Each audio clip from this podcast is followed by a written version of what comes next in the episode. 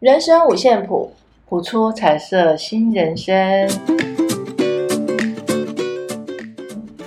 我是园长，我是小峰。我们所谈的内容没有对错，也不批判，只是分享自身的经验以及人生不同的看法。欢迎进入我们今天的主题：来自小时候的震度。好，我们今天要带来的这个小故事呢，呃，主角叫做小雅。那么小雅呢，是一个呃，在公司里面，她算是一个非常认真负责的女孩，然后给人家感觉一向就是很温暖、很亲切。那谈吐之间也让人家觉得说，哦，好像看到那个冬天里面的那种朝阳一样，这么的让人家感到非常，应该说如沐春风嘛。但是呢，就有一个突发状况出现了。那有一天，小雅突然在公司里面大吼大叫，嗯，然后一直讲着说，我要跳下去，我要跳下去。然后呢，过了一会儿，是在那边站在原地摇头，不要，我不能跳，我不能跳，不行。嗯，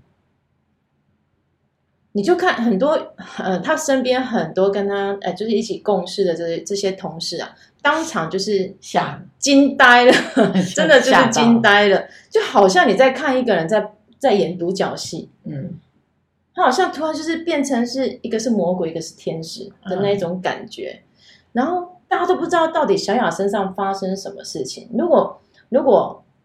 老一辈讲，如果老一辈看到，就是说：“哎，伊的是起笑，也不算起笑，叫什么样？就是被附身了，模型啊，模型啊，有模型啊，哎，可以有模型啊，卡掉。一般我们都会这样讲。但是后来慢慢慢慢，哎，可能他身边的这些好朋友跟他聊，才知道说，小雅的童年啊，过得他并不幸福。在他还三岁的时候啊，他的爸爸妈妈就离婚了。那妈妈因为工作的关系，就把他托给这个开杂货店的外婆照顾，那外婆就忙着做生意啊，所以也没办法，就是全心全意在小雅身上花很多时间跟精力。嗯，那每次啊，她印象最深刻的事情就是她还三岁哦，然后每次要吃饭，午餐啊、晚餐也好，她都要必须用她小小的身躯，然后呢，很用力的爬上那个收银台。嗯，因为阿妈就说啊，你可以自己拿。零钱去买东西吃，嗯、然后他就会爬上那个收银台，自己去拿那个银嘎嘎，嗯，哦，然后就就一个人带着零钱，然后要到马路的那个叫什么？马路的那一头，呃，对面，哎，对面市场去去买东西吃，然后呢，这个 邻居啊。总是会用很关切的这种眼神看着他，嗯，婆婆妈妈，对，婆婆妈妈，然后就会开始有一些关心的耳语啊，在他耳边响起，嗯，他就常印象很深刻，就是说，啊，那个阿公阿妈啊，或者是这个阿伯啊，嗯啊，都会赞美他，嗯，哦，小雅你好棒哦，这么小啊就会自己买东西吃，嗯，啊，不过还是有一些他不爱听的啦，嗯，哦。那带三岁小孩嘛，你也只能接受。他也是会听到说：“我、嗯、不要你了，把你把你丢下来，然后自己去乡修。嗯”嗯，对，哎，然后当然也是会有那种阿妈级的会关心他啊，妈妈妈妈工作很忙哦，你要听阿妈的话。嗯、他就常常会听到这些有的没的，哎，有的没有的，这些看起来好像关心，实际上。对一个小孩子来讲，当然他那时候没有想太多，可是等他慢慢长大，嗯、他觉得那是一种什么语言暴力？嗯，嗯，也有可能。嗯、就在他内心，这每一句话、每一句话、每一字、每一句，嗯、都在他心里面呐、啊，慢慢慢慢烙印成一个很深很深的印记。然后呢，当当然他还三岁的时候，他没办法立刻做什么样的一个情绪反应，他只能把他怎么样？就像那个。园长，你有看过七股的盐山吗？嗯，你你有去爬过吗？有爬过，有有吗？对不对？嗯、我记得我小时候去看的时候，它也是洁白的。对。然后等到我记得好像是国中吧，还是高高中那个毕业旅行、嗯、去看的时候，嗯，怎么变灰的？哦，就灰蒙蒙的，对，对对，那变成灰色的啦。嗯、然后现在长大，记得前几年带小孩子去的时候，就看到东一块脏的，哎，那个叫什么？好像那个赖皮狗有没有？哦，东一块黑的，西一块黑的，太久了，那就是历史的痕迹。对，对啊，被很多游客这样子，反正就是破坏了嘛。他就觉得自己很像是那一种，就是被抛弃的赖皮狗，嗯、所以他长大之后就一直在埋怨说这个世界对他不公平。嗯，然后他在内心里面就一直觉得说这样的不公平，这样的一个应该小时候他造成这样的一个创伤是他妈妈造成的。嗯，所以他对他妈妈就是有很深很深的一个怨恨。嗯，所以他长大之后看起来外表即使是正常，他也是愿意，就是说他对他的人生。对他的工作还是充满，就是一个挑战跟憧憬。嗯、他也并没有放弃他的人生，但是就是很奇怪，他对他妈妈就是没办法很冷静的好好跟他讲话。嗯，那神奇的是，他现在又跟他妈妈住在一起。嗯，对。但是他对他妈妈就是每天就是怨怼啦、辱骂啦、抱怨啦，觉得他妈妈这个没做好，那个没做好，勒索。对。然后呢，妈妈也。感受得到说，哎，小雅好像对他不是很谅解，嗯，所以也曾经提出要跟他分开住，嗯，那但是小雅也不愿意，嗯，小雅说我要把妈妈绑在身边，为什么？咋的？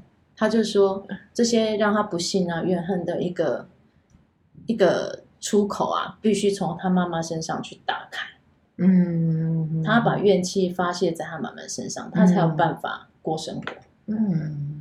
但其实我们都，诶，应该说他的同事啊，都觉得说，呵 呵他实际上没有去真的去去把他的那扇门打开，他心扉的那扇门打开，反而他每天就是，就是他把自己的心还是一道一道给紧紧的锁着，嗯，所以他偶尔那样的一个，应该说医生判断是恐慌症吧。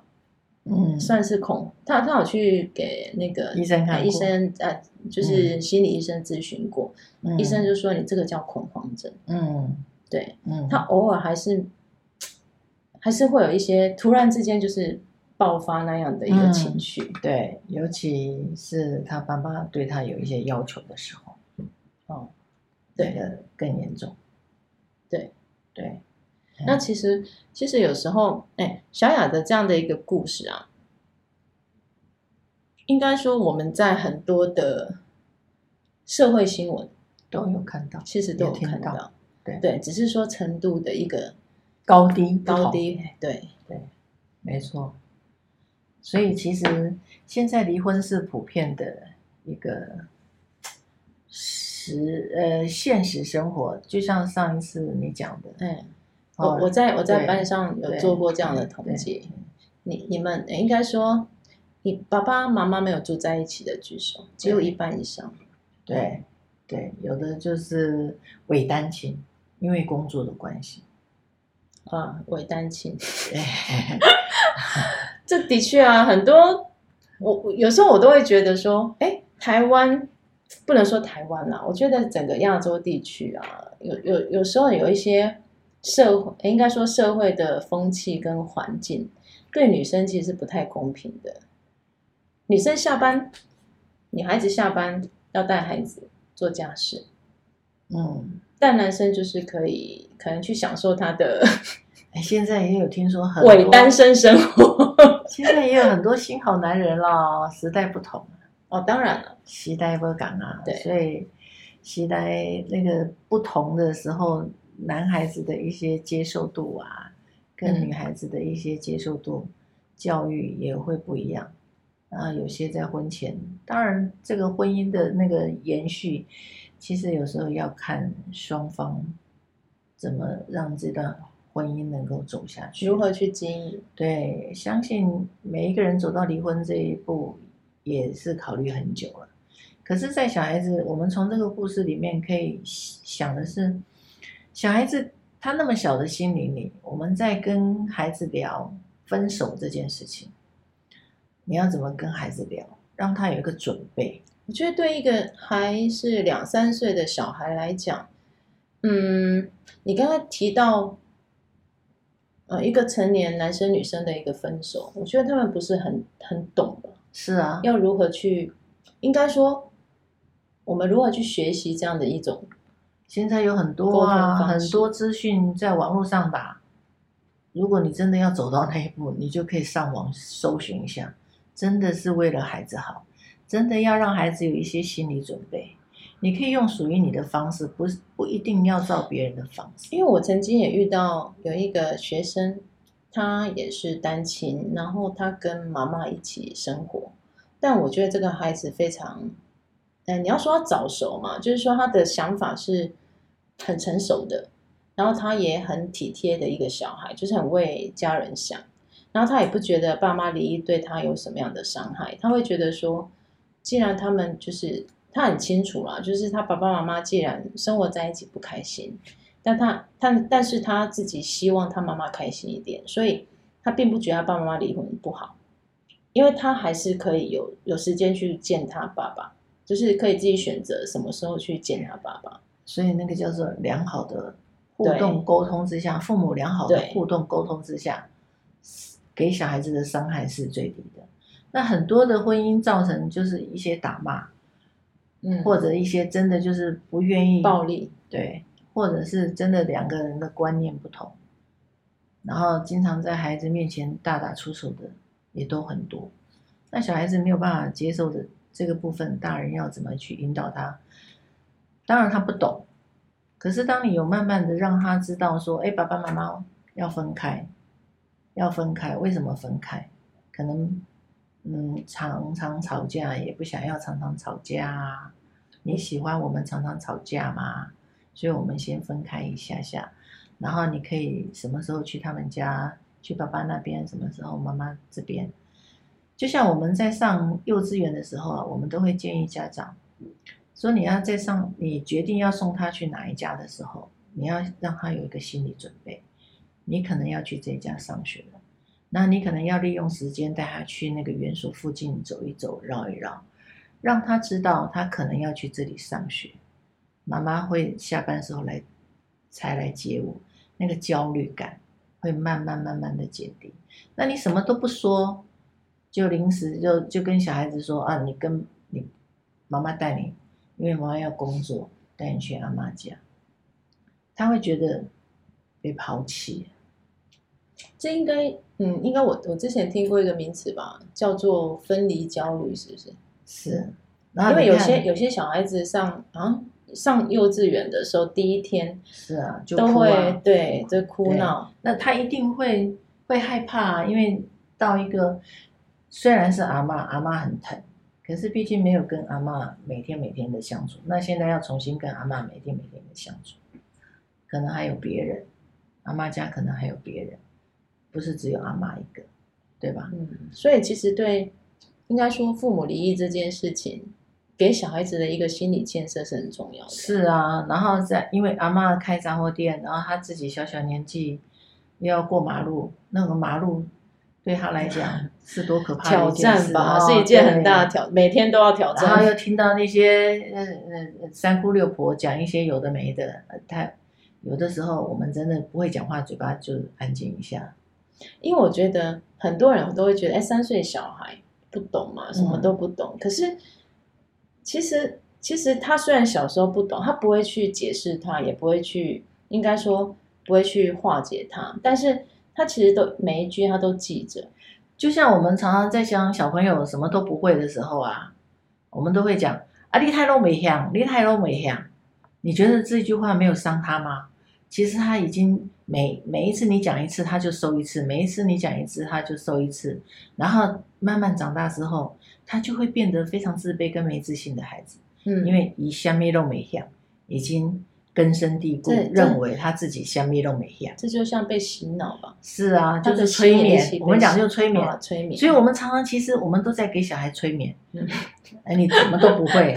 给小孩催眠，哎，对你都不会，好可怕的催眠，是催眠了一辈子，哎，真的。所以有的时候其实，然后有时候就说你再哭，再哭就给你丢掉哦，有没有？哦，这也太可怕，没有。我记得我记得小时候，爸爸妈妈都会说，你再哭，我叫警察来。啊，对，你看，然后搞得我们长大看到警察就会赶快闪，自己也没做什么坏事，好像自己是歹徒。更大的时候就直接跟警察报仇了。情绪勒索啊，嗯，所以在这个故事里面，他当然有很多的一个不满跟怨怼，啊，他他当然会觉得你欠我的。其其实我觉得这个都是应该说，也许当下的父母亲他也没办法，也不知道怎么解决，他们的解决方法也不是那么的好，真的都要学习。其实妈妈也不愿意走到这一步，对，相信妈妈一定也很纠结。妈妈，我相信妈妈也为了他调整了很多，可是，一孩子小雅一定要学习原谅自己。要如何原谅自己？承认自己，我就是这样子。因为他，呃，就我所知，生活在这样一个环境里面的小孩子，就我所知，就是即使即使啊，身边的朋友就一直跟他说，嗯，你应该适度的去找妈妈沟通，去找妈妈聊。可是对他来讲，他觉得恨他妈妈这件事情，就是就是一件好像在复仇。他把他小时候对妈妈的一个一个怨恨，嗯，他觉得他长大已经有能力，他就是要复仇，对，他觉得有那样的一个快感。有，我们有听过有这样子的故事发生，可是这样子，这样好吗？毕竟他有他真正辛苦的那一面，你了解吗？他有他当时不得已的苦衷。我相信大部分的父母不愿意，真的不愿意走到这一步。啊，如果不是有一个什么样的一个事情发生，慢慢慢慢的走到这一步，谁会这样子选择这样这么辛苦的过过日子？带着一个小孩，还要养家活口，社会又不是这么好好探价，对不对？现在工作很很很辛苦啊，一个人当两个人用，当三个人用。的确啦，就是现在社会上还是充斥了这些很多的无奈跟不得已。是啊，不过我倒是觉得说，哎，大人如果说在处理这样的一个事件的时候，多给孩子一些耐心、跟空间、跟时间，对，也许那样的一个过程就会不一样。对，没有错，真的。而且有有的时候，其实我记得我们我在托婴中心的时候，有一个小朋友，好几年前。有个小孩，因为妈妈，妈妈其实有正职，然后他想要多赚一些钱，是，然后晚上礼拜一到礼拜五就托给阿妈带，哦，他就是当那个假日的父母。可是你看，哦，所以平常一到五就是见不到孩子，见不到孩子哦，啊，一到五就是放在阿妈家，嗯，阿妈跟阿公是非常宠他的，非常爱这个孩子，嗯、哦。没有打了哈，真的很爱他。这个这个叫伪隔代教养。对。然后呢，慢慢的这个小孩子，你看他才那么小，两岁哦，他突然他突然展现的是他开始去打人了，打同学吗？打同学，咬同学，咬同学，然后不开心就叫。他以前不会这样做，突然几岁啊？两岁哦，两岁多，两才两岁，两岁多。他就有这些情绪反应，嗯，然后因为发现这个孩子这样的一个情绪反应，我才是去跟妈妈聊之后才知道，妈妈是假日父母，礼拜一到礼拜五是阿妈家，以前是每天在阿妈家吃完晚饭，然后妈妈带回家，可是因为妈妈想要多赚一些钱，所以她去参加了一些。职训吗？职训，然后晚上要工作，哦、有时候晚上工作到十点、十一点，所以她担心没有时间照顾小孩，所以托给阿妈带。阿阿妈当然也要帮年轻人创业嘛，是哦，然后就带，然后带没多久，我就跟他说：“你们家儿子出现一些情绪上的一些状况，这样子，你要不要考虑一下，先暂缓？因为每一个孩子其实。”你说小雅的故事，其他孩子也有也有发生，可是他的处理方式就不一样。对，所以这个就就关系到每一个孩子的一个我们讲个性、敏感度。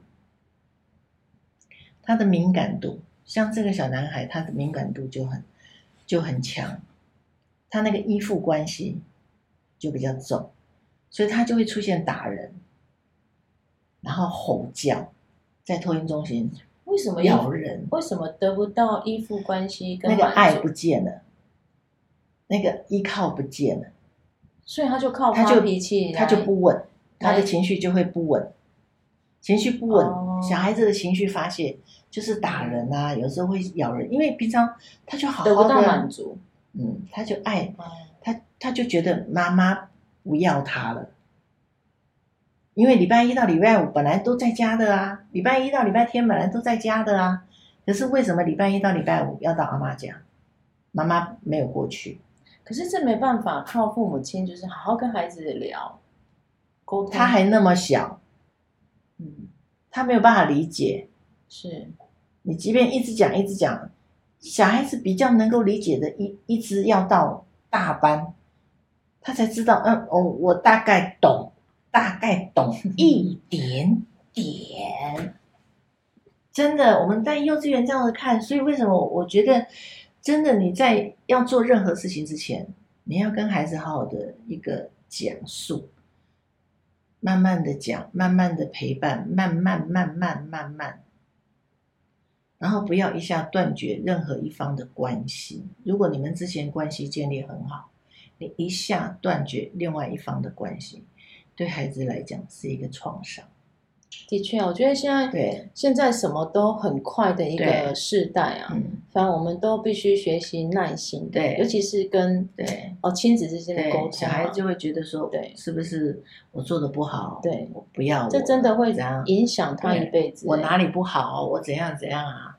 就跟他的自信心就有关系，对，慢慢他就自卑了。这个就像之前我女儿。哎呀，突然看到，因为嗯，郑捷那个事件发生的时候，他应该还小，所以他不是很认识这个社会社会案件。那后来他可能长大了，可能他现在国三嘛，所以他他突然间哎看到这个社会新闻，他就很好奇，他就问我说：“哎，妈妈，为什么那个郑捷啊，明明那个报应该说。”报道上面写说他们家都很正常，爸爸妈妈对他的关心也并没有，就是他们家也不是单亲，或者是爸妈，呃，对他疏于关心，并没有，就是一个很正常的家庭。那为什么郑杰要去砍人？嗯，去 去捷运站随便砍人？嗯，他就觉得很奇怪。那个就是一个内在内在压力已经无法对付我，我相信他他。可能也有一个根深蒂固的问题，并没有解决掉，所以他才会用这样的方式去发泄。对，我们说的一种反社会人格吧。所以后面有有有讲啊，因为他爸爸妈妈对他的期望很多，都用高压政策在，在是这样讲啊，那个是很很久以前的事情了。就像就像很多传统的家庭。例如说，嗯，应该说有时候不见得是爸妈啦，阿公阿嬷也有可能，就是，哎，我希望我的孩子成才，我希望我的孙子成才，所以呢，只要他考试没考好，或是做事没做好，他就打他。对，嗯，对。可是今天小雅这个，她是因为，其实可是你看她读书也很认真啊，她在读书在工作上也很认真。他想要，他还是有他的梦想。他想要得到一个认同，对，所以他很卖力、很亲切的去推展他的业务。这个部分只是只要他跟他妈妈相处，或者是他跟他妈妈的意见相左，或者是他跟他妈妈的出现了一些妈妈的部分出现了一些问题，我觉得他可能就没有办法调整他自己这个部分。他是故意不调整，还是 没办法调整？这个应该要要问他。我们不是他，我也不是他。我们只是觉得，在这件事情，在这个故事里面看见，就是其实他可以放过彼此，放过自己。当他放过自己的时候，原谅自己的时候，其实事情全部的事情就解决了。对，就是因为他一直纠结在小时候的那个部分，他没有办法过去。有没有执着嘛？执着，可是他可能还要再过一段时间，等他经历过了生活的历练比较多了，是比较能够理解一些，在他的工作场域上面接触了一些人，比较有一些这些状况的人的分享，他可能就可以理解爸爸妈妈当时的决定，比较可以同理这个部分，他就可以慢慢释怀。那你说他有没有很努力想要想要让自己的心更平静，更看待自己？有，不然他不会 找我 聊天。我们讲聊天啊，是。所以在这个部分，其实他有他有一个他想要他想要让他自己好的那个部分。哎，其实我觉得园长上次你有教我一个自我疗愈法，嗯，就是嗯、呃，应该说啊，你你曾经跟我讲过说，我们身体，呃，应该说我们心里受过的伤，身体会记得，对，对，我印象很深刻。然后你就教了我一个很简单的疗愈法，嗯，就是说，哎，当我突然哪里有腰酸背痛，或是哪里疼痛的时候啊，嗯、你就叫我，呃，静下心来，嗯。跟自己对话，然后跟自己身体对话。对，对，我觉得这个方法其实还不错。去察觉，去察觉自己的身体发生了什么事。对，然后跟那个痛感，就是那个会痛的那个地方对话，跟他说没事没事，然后你可以放轻松，是吧？很好，自我疗法。对对对，我们都要学习自我，自己爱自己。那自己爱自己，就要先跟自己的身体。你要先认识自己的身体，我们的身体怎么了？哦，哪里松哪里紧？那个紧是怎么紧？是因为事情来临的那个紧，还是因为害怕的那个紧，还是因为慌张的那个紧？那如何让这个紧更松一点，然后看待事情更清楚一点？是，我相信小雅应该会慢慢慢慢的。应该说，可以从这样的一个执着里面呢、啊，有找到有有有，我相信他已经越来越好了，只是还需要给他一点时间。至少他愿意分享，对，至少他愿意分享，对。对，没错。其实我都很希望说，我身边的一些朋友，哇，呃，当你有任何一一些就是生活上的一些琐碎的压力，对，你不要觉得说，哎，小小小压力不会造成大压力，嗯，只要是已经影响到你。对，不论是睡眠也好啦，嗯、作息也好，对，我都会觉得说，哎，你找个人去做分享，是，其实是蛮好的。没错，就像那个小雅的故事，我们也利用这个故事跟大家分享，如何面对你人生的一个很大的抉择，然后怎么跟你的小孩、小小孩怎么沟通，你可以都可以上网去多点耐心，对，没有没有绝对的对跟不对哦，哎。找到最适合的方法解决是最好的，让彼此的伤害减低再减低。哦，今天就这样哦。对，祝福大家。对，又被又被疗愈了，又被疗愈了。对，今天又被疗愈了。是我其实我们每天虽然说我们在分享的是别人的故事，呃，有些时候啊，其实它也是会是自己的自己的故事。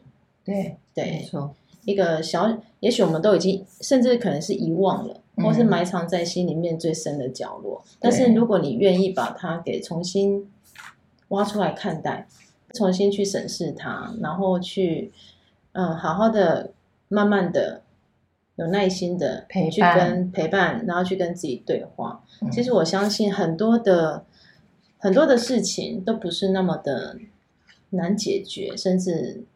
很难去放下，其实它并不困难。对，没错，对，好。